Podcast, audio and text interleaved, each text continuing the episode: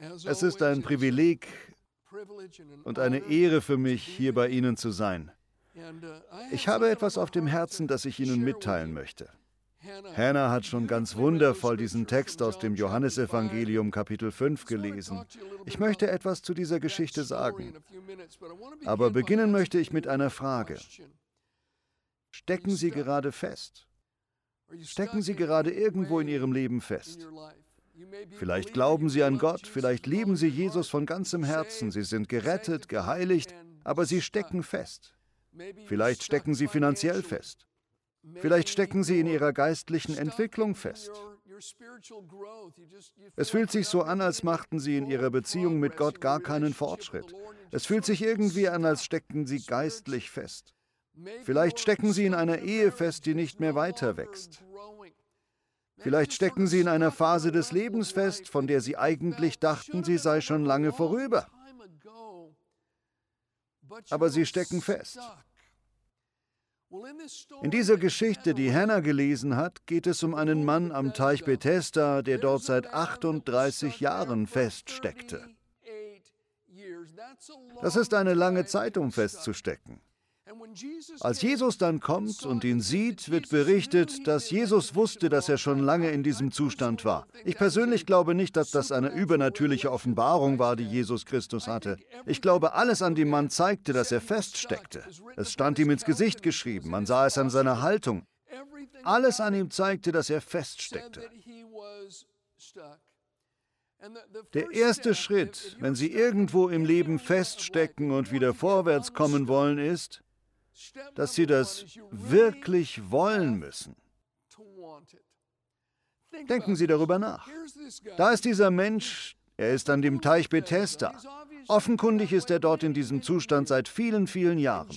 Und Jesus fragt ihn etwas, das viele Menschen für eine verletzende Frage halten würden. Willst du gesund werden? Was für eine Frage an einen kranken Menschen ist das denn? Natürlich will er gesund werden. Allein schon die Tatsache, dass er an diesem Teich sitzt, zeigt es. Der einzige Grund, warum Menschen an diesem Teich saßen, war geheilt zu werden. Das sollte als Beweis reichen, dass er gesund werden wollte. Aber Jesus war noch nicht überzeugt. Viele Menschen behaupten, dass sie Veränderung wollen. Sie behaupten, sie wollten auf die nächste Ebene kommen. Sie tun vielleicht sogar wie in einem Ritual einige der Dinge, von denen sie glauben, dass sie diese tun müssen, um wieder vorwärts zu kommen. Aber sie tun das nur, weil sie wissen, dass das von ihnen erwartet wird. Innerlich haben sie sich schon an ihre Situation gewöhnt. Sie haben gelernt, mit dem Feststecken weiterzuleben. Die Realität ist folgende. Solange wir nicht den inneren Zustand unseres Herzens verändern, wird sich auch unsere äußere Situation nicht verändern. Ich möchte Sie heute fragen, und das tue ich in aller Demut, möchten Sie gesund werden? Möchten Sie wirklich vorwärts kommen? Oder haben Sie sich innerlich schon so sehr an Ihre Situation gewöhnt, dass Sie gar nicht mehr kämpfen? Wollen Sie von dieser Schuld frei werden, die Sie so leicht einwickelt? Wollen Sie, dass in Ihrer Ehe die Leidenschaft und die Freude wiederhergestellt werden, oder haben Sie sich damit abgefunden, in Langeweile und Monotonie zu leben? Ich sollte einmal im mittleren Westen der USA predigen und kam am Flughafen an. Ein paar Leute aus der Kirche holten mich ab und wir fuhren vom Flughafen weg. Auf dem Weg zu der Kirche bemerkte ich einen schrecklichen Gestank. Das war wirklich übel. Ich dachte bei mir, warum sagt denn niemand etwas dazu? Ich wollte schon sagen, Leute, ich war es nicht. Wir fuhren weiter und der Gestank ging nicht weg. Schließlich habe ich das Thema angesprochen und gesagt, Leute, ich muss euch was fragen. Was ist das für ein schrecklicher Gestank? Sie sagten dazu nur, oh, wir denken da gar nicht mehr drüber nach. Es gibt dort eine bestimmte Firma in der Stadt, die dafür sorgt, dass die Luft in der ganzen Stadt stinkt. Das ist jeden Tag für uns so. Wir bemerken das schon gar nicht mehr. So riecht es hier jeden Tag. Ich dachte, ich würde hier niemals leben, aber das habe ich Ihnen nicht gesagt. Ich glaube, dass manche Menschen auch so sind. Sie haben sich daran gewöhnt, mit dem Gestank in ihrer Ehe oder einem anderen Lebensbereich zu leben. Ohne es zu bemerken, ist das für sie zur Norm geworden. Lieber Freund, liebe Freundin, hören Sie, wenn Sie vorwärts kommen wollen, dann werden Sie damit aufhören müssen, selbstgefällig zu sein. Sie werden sagen müssen, jetzt reicht's. Erst dann werden sich Dinge ändern. Ich kann mich an eine Geschichte eines jungen Unternehmers erinnern, die ich einmal gelesen habe. Er hatte den Traum, höchst erfolgreich in seinem Geschäft zu sein. Dann hatte er sich mal einen Tag freigenommen und war zum Angeln an einen See gefahren. Er hatte seine Angelrute dabei und warf seinen Köder aus und zog ihn wieder zurück, warf ihn wieder aus und zog ihn wieder ein. Dann ging er das Seeufer hinab und bemerkte, wie jemand mit einer Angelrute in der Hand auf einem Klappstuhl am Ufer saß. Er dachte, ich erkenne diesen Mann und dachte sich, nein, das kann nicht sein. Wie auch immer, er warf seine Angelrute aus, zog sie wieder zurück, warf sie aus, zog sie zurück und kam näher und näher. Und dann erkannte er ihn. Das war ein berühmter Geschäftsmann. Dieser Mann war eine absolute Legende in der Geschäftswelt. Er hatte Dinge getan, die kein anderer vor ihm getan hatte. Dieser junge Mann dachte, das ist meine Gelegenheit, ich werde ihn ansprechen. Er ging hin, stellte sich vor und sagte, sehen Sie, ich will Sie nicht belästigen, ich weiß, Sie angeln gerade, aber ich weiß, was Sie im Beruf erreicht haben. Ich starte gerade ein Geschäft und ich möchte Sie etwas fragen. Was ist der beste Rat, den Sie mir geben könnten, um erfolgreich zu sein? Der alte Mann in seinem tiefen Klappstuhl sah ihn an, musterte ihn von oben nach unten und fragte, wollen Sie das wirklich wissen? Der junge Mann sagte, oh ja, bitte. Der alte Mann sagte, kommen Sie mal her. Er beugte sich herunter und der Alte sagte, nein, noch näher. Er beugte sich noch weiter herunter und der Alte sagte, nein, nein, nein, kommen Sie richtig nah. Jetzt saßen die beiden Männer fast zusammen in dem kleinen Stuhl und er sagte, kommen Sie näher und sehen Sie in das Wasser. Der junge Mann beugte sich herab, sah in das Wasser und der Alte sagte, nein, noch näher. Dann packte ihn der Alte am Kragen, drückte ihn unter Wasser und ließ ihn nicht mehr los. Der Junge fing an zu kämpfen. Fünf Sekunden, zehn Sekunden drückte er ihn nach unten. 15 Sekunden, 20 Sekunden. Der Junge schlug mit seinen Armen, aber der Alte ließ seinen Kopf nicht hoch. 30 Sekunden, 40 Sekunden. Schließlich ließ er ihn wieder hoch und der junge Mann hustete und keuchte und sagte, was sollte das? Der alte Mann sagte, ich habe nur Ihre Frage beantwortet. Der erste Schritt zum Erfolg ist der Wille. Und wenn Sie Erfolg so sehr wollen, wie Sie atmen wollen, dann sind Sie auf dem richtigen Weg. Sie müssen es richtig wollen. Der zweite Schritt, den wir machen müssen, wenn wir vorwärts kommen wollen, ist, wir müssen aufhören, die Schuld auf andere zu schieben und Ausreden zu haben. In Vers 7 sagte der Mann im Grunde Folgendes, als Jesus ihn fragt, ob er wirklich gesund werden wolle. Jemand anderes ist daran schuld, dass ich feststecke. Ich bin nicht schuld. Er sagt, wenn sich das Wasser bewegt, dann ist niemand da, der mich hinbringt. Ich bin also in dieser Lage, weil andere nichts für mich tun. Es ist nicht meine Schuld. Ich habe niemanden, der mich hinbringt. Wenn jemand etwas für mich getan hätte, dann würde es mir nicht so gehen. Und wenn ich versuche, dorthin zu gelangen, während ich komme, drängelt sich jemand anderes vor mich. Es liegt also nicht nur an dem, was andere nicht für mich getan haben, sondern auch an dem, was andere mir angetan haben. Darum bin ich in diesem Zustand. Wie auch immer, meine Schuld ist es nicht. Wir leben in einer Gesellschaft, in der viele Leute so eine Haltung haben. Mir geht es gerade so, aber das wäre nicht so, wenn die anderen mir etwas Gutes getan hätten und für mich da gewesen wären. Mir geht es so, weil die das nicht für mich gemacht haben. Deshalb bin ich in dieser Lage. Oder sie zeigen auf andere und sagen, weil die mir das angetan haben, darum geht es mir so. Wegen dem, was mein Chef getan hat, wegen dem, was die Leute gesagt haben, darum geht es mir so. Aber das ist nicht meine Schuld. Der berühmte Evangelist Billy Sunday hat einmal gesagt, eine Ausrede ist nur die Haut eines mit einer Lüge gefüllten Grundes.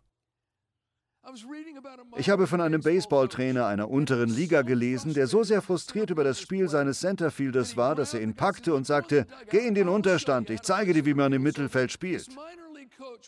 Der Trainer geht und übernimmt selbst die Position. Dann kommt ein Groundball in die Mitte und er will ihn aufnehmen, aber der Ball springt hoch und trifft ihn am Mund. Der nächste Schlagmann schlägt einen hohen Ball, der Trainer will ihn fangen, aber er verpasst ihn wegen der Sonne und der Ball trifft seinen Kopf. Der nächste Schlagmann trifft den Ball und der fliegt knapp über dem Boden ins Zentrum. Er fliegt dem Trainer direkt durch die Beine. Der Trainer rennt wieder zum Unterstand, packt den Spieler am Trikot und sagt, du hast das Centerfield so durcheinander gebracht, nicht mal ich kann etwas draus machen. Wir sind Meister im Vorbringen von Ausreden. Hören Sie sich diese Ausreden an. Das sind tatsächliche Erklärungen für Autounfälle, die eine Versicherungsgesellschaft gesammelt hat. Das sind Dinge, die Leute in den Bogen geschrieben haben als Erklärung für ihren Unfall. Nummer eins: Ein unsichtbares Auto kam aus dem Nichts, traf mein Auto und verschwand. Eine andere: Das andere Auto fuhr in mich rein, ohne mich über seine Absicht vorzuwarnen. Noch eine. Ich bin 40 Jahre lang in meinem Auto herumgefahren, bin dann plötzlich eingeschlafen und hatte diesen Unfall. Besser, Sie fahren nicht 40 Jahre lang ohne ein Nickerchen. Hier ist noch eine. Ich kam an eine Kreuzung, als plötzlich eine Hecke auftauchte und meine Sicht verdeckte. Verrückt, was Hecken so alles tun. Das ist meine Lieblingsausrede. Ich rollte vom Straßenrand weg, warf einen Blick auf meine Schwiegermutter und fuhr über die Böschung. Noch eine. Der Fußgänger wusste nicht, in welche Richtung er gehen sollte, darum habe ich ihn überfahren. Und noch eine. Der Telefonmast näherte sich schnell. Ich versuchte auszuweichen, aber er traf meine Vorderseite. Und noch eine. Der Typ war einfach überall auf der Straße. Ich musste ein paar Mal ausweichen, bevor ich ihn getroffen habe. Und noch eine. Die indirekte Ursache dieses Unfalls war ein kleiner Kerl mit einer großen Klappe in einem kleinen Auto. Hören Sie, Schluss mit den Ausreden und dem Fingerzeig auf andere. Jemand anderen zu beschuldigen führt niemals dazu, vorwärts zu kommen. Auch nicht, wenn jemand etwas nicht für sie getan hat, was er hätte tun sollen, oder wenn man ihnen etwas angetan hat, was man nicht hätte tun sollen. Im Gegenteil, es wird sie nur noch weiter feststecken lassen. Ich habe einen Freund namens Leo. Als ich ihn kennengelernt habe, arbeitete er in einem Gartencenter. Er war aus Mexiko eingewandert und lebte vom Mindestlohn. Er hatte eine große Familie und kam nicht wirklich über die Runden. Aber Leo tat etwas, das Jesus ihm gesagt hatte. Jesus hatte zu ihm gesagt, steh auf. Leo konnte nicht gut Englisch, er verstand die Kultur nicht richtig, er hatte nicht die beste Bildung und er hätte durchaus andere beschuldigen können. Ich weiß, dass ihm ein paar ungerechte Dinge widerfahren sind, aber wissen Sie was? Stattdessen ist er aufgestanden und hat gesagt, ich werde etwas daran ändern. Er hat dann sein eigenes Geschäft gestartet. Unsere Familie hat ihm seinen allerersten Auftrag in seinem Gartengeschäft gegeben. Das letzte Mal, als ich Leo gesprochen habe, hatte er sieben Häuser, 25 Angestellte, zwei erfolgreiche Geschäfte und der einzige Grund, warum er arbeitete, war, weil er es wollte. Er hatte sich dazu entschieden, nicht weiter stecken zu bleiben. Er wollte nicht die Regierung beschuldigen, er wollte nicht diesen oder jenen beschuldigen oder immer sagen, dieses hat man nicht für mich getan oder jenes hat man nicht für mich getan. Er ist innerlich aufgestanden, er hat sich aufgerichtet. Wir müssen uns innerlich aufrichten, bevor wir uns äußerlich aufrichten können. Jetzt komme ich zur dritten Sache. Wenn Sie vorwärts kommen wollen, dann müssen Sie auf das hören, was Gott Ihnen sagt.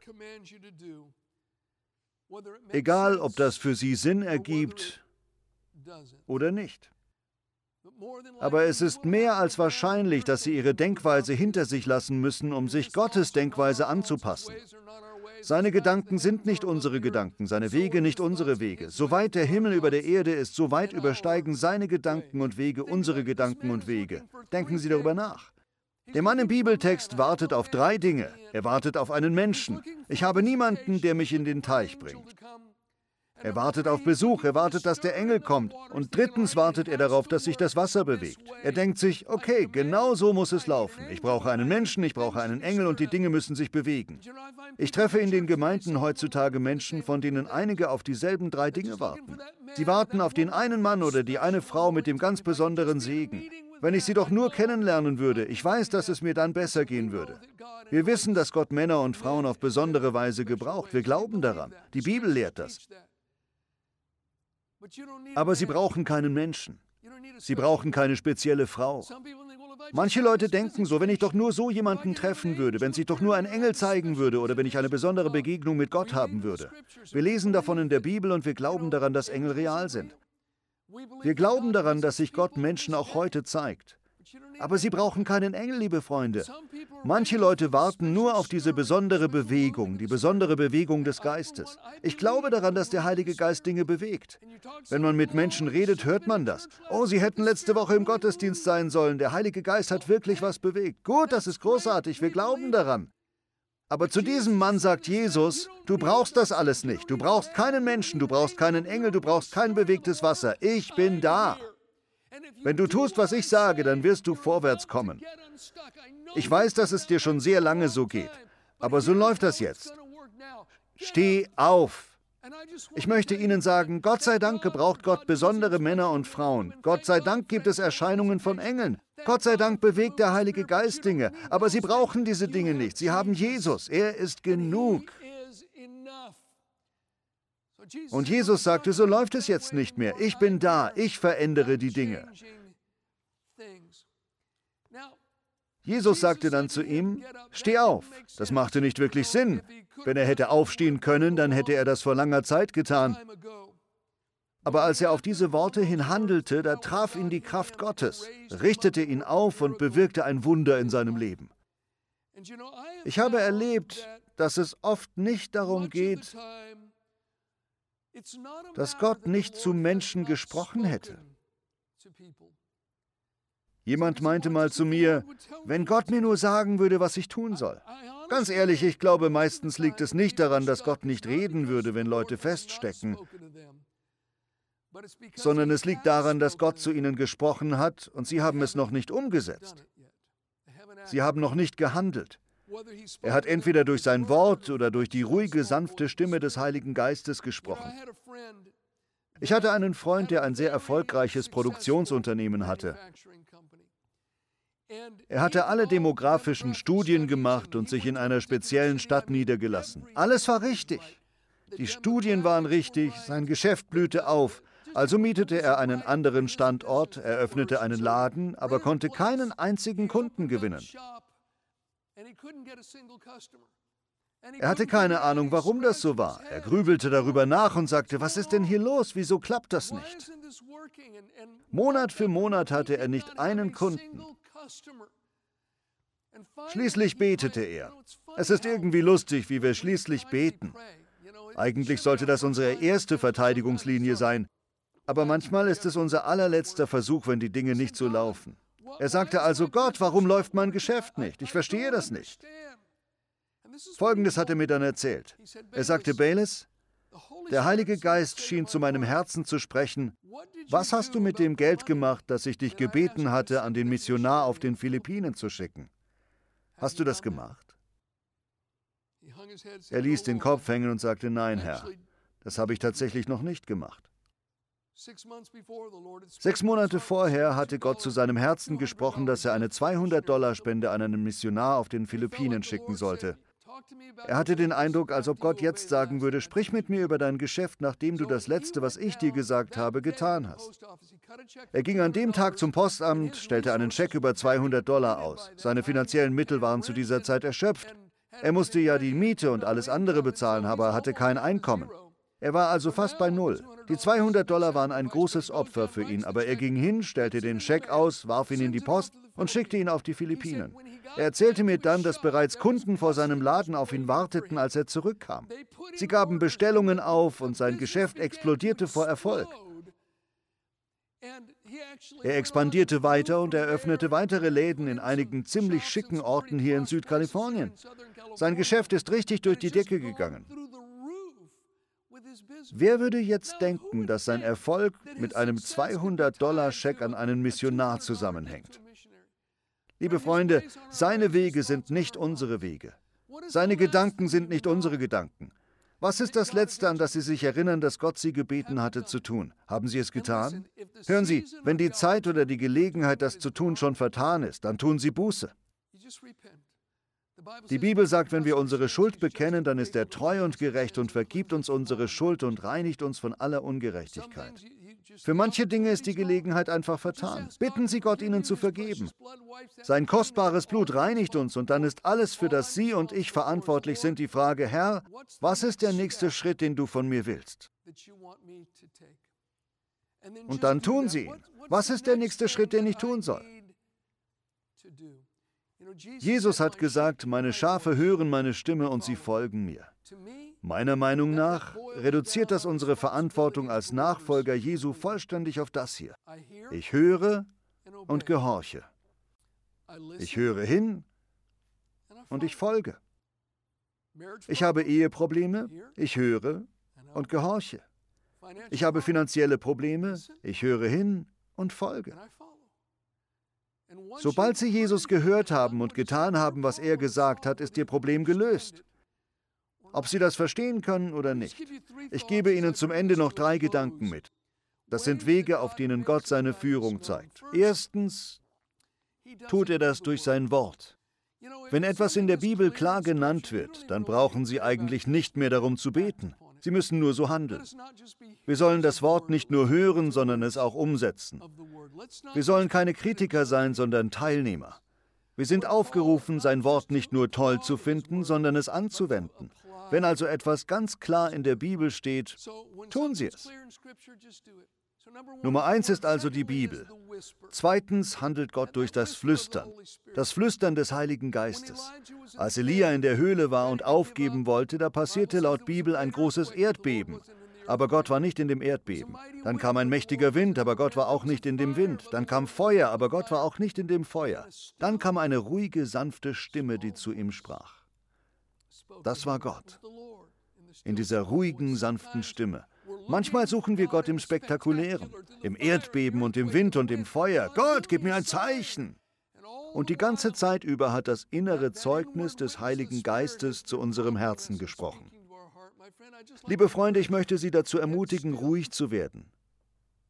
Sein Geist wird mit Ihnen reden, aber es ist manchmal nur eine ruhige, sanfte Stimme. Drittens, dann zeigt Gott uns seine Weisheit durch weise Berater durch das Wort, durch den Heiligen Geist und durch weisen Rat. Sprüche 11, Vers 14 sagt, wo viele Ratgeber sind, gibt es Sicherheit. Ich meine damit gläubige Menschen, denen sie vertrauen. Menschen, die das Beste für sie wollen. Beten Sie gemeinsam, reden Sie mit ihnen, hören Sie auf deren Rat. Also das Wort, der Heilige Geist und der weise Rat. Ich bete jetzt für Sie, liebe Freunde, dass Gottes Geist Sie innerlich stärkt, in welchem Bereich auch immer Sie gerade feststecken. Ich bete dafür, dass er Ihnen Weisheit gibt, dass er Ihnen den nächsten Schritt zeigt. Denn, liebe Freunde, Sie sollen wissen, dass Gott Sie liebt. Er ist nicht wütend auf Sie. Er ist nicht sauer auf Sie. Er liebt Sie und er will Ihnen helfen. Er hat eine Zukunft und eine Hoffnung für Sie. Wenn Sie gerade zuschauen und noch nie Ihr Herz für Jesus geöffnet haben, dann legen Sie vielleicht einfach Ihre Hand auf Ihr Herz und lassen Sie mich Ihnen ein einfaches Gebet vorsprechen. Binden Sie Ihr Herz an diese Worte und sprechen Sie sie zu Gott. Beten Sie, O Herr, ich komme mit einem demütigen Herzen zu dir. Ich glaube, dass Jesus dein Sohn ist. Ich glaube, dass er am Kreuz gestorben ist, um meine Schuld wegzunehmen. Jesus, Danke, dass du mich so sehr liebst, dass du an meiner Stelle gestorben bist und meine Schuld voll bezahlt hast. Ich glaube, dass du von den Toten auferstanden bist. Und ich bitte dich jetzt, dass du in mein Leben kommst. Sei mein Herr und Retter. Ich bete das in deinem Namen. Liebe Freunde, gehen Sie mit dem Wissen, dass Gott Sie liebt. Gott segne Sie.